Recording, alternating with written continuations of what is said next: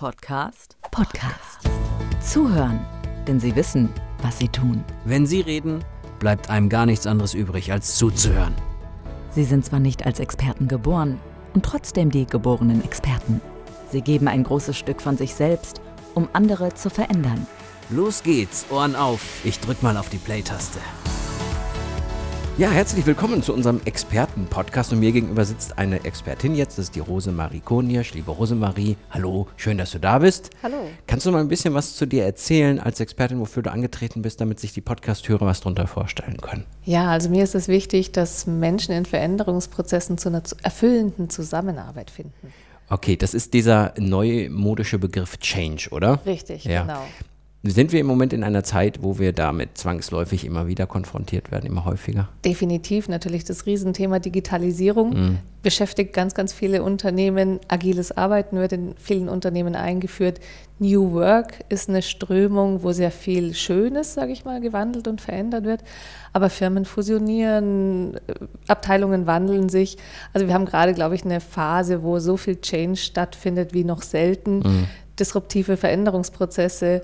Und da ist es also permanent und überall gefragt, dass Menschen immer wieder schauen, wie kommen sie mit diesen Veränderungen denn klar. Wie hilfst du da? Wie kannst du da weiterhelfen?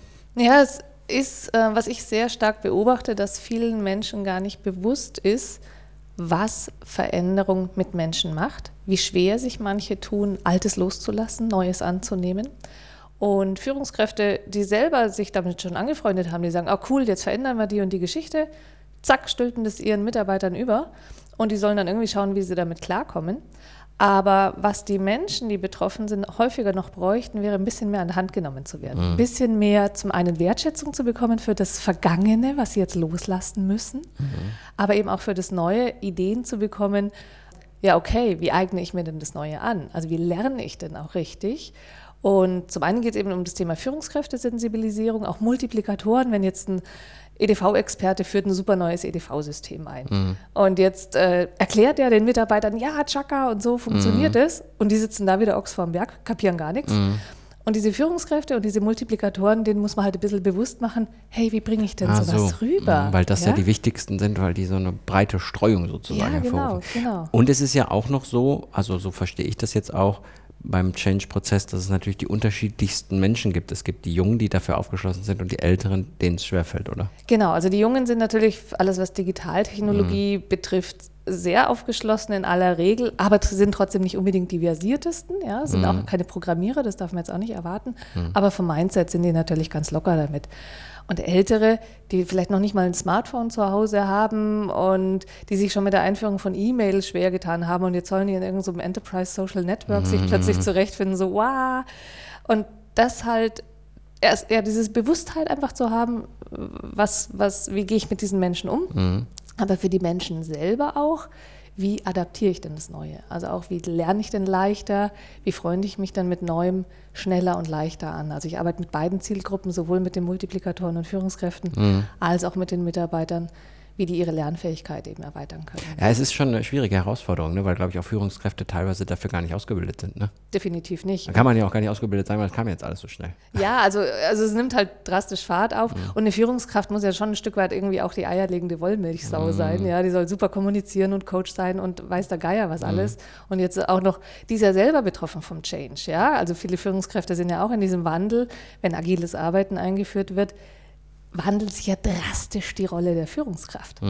Und das ist natürlich dann schon auch eine Riesenherausforderung. Wie gehen die denn selber mit ihren eigenen Zweifeln jetzt um? Wie gehen die denn selber jetzt damit um? Werde ich überhaupt noch gebraucht? In welcher Rolle werde ich gebraucht?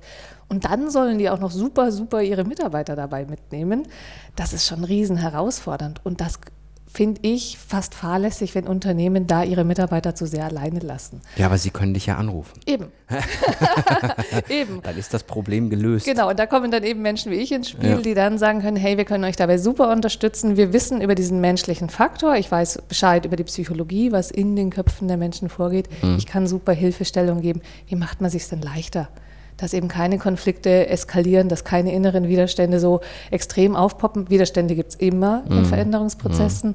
Aber wie gehe ich denn damit um und wie begleite ich die? Sehr spannendes Thema und natürlich auch aktuelles Thema. Wir gehen jetzt trotzdem mal zu unserer Kategorie Fastlane. Ich stelle Ja. dir eine kurze Frage, du musst eine kurze Antwort geben. So Jawohl. ein bisschen auch zu dir persönlich.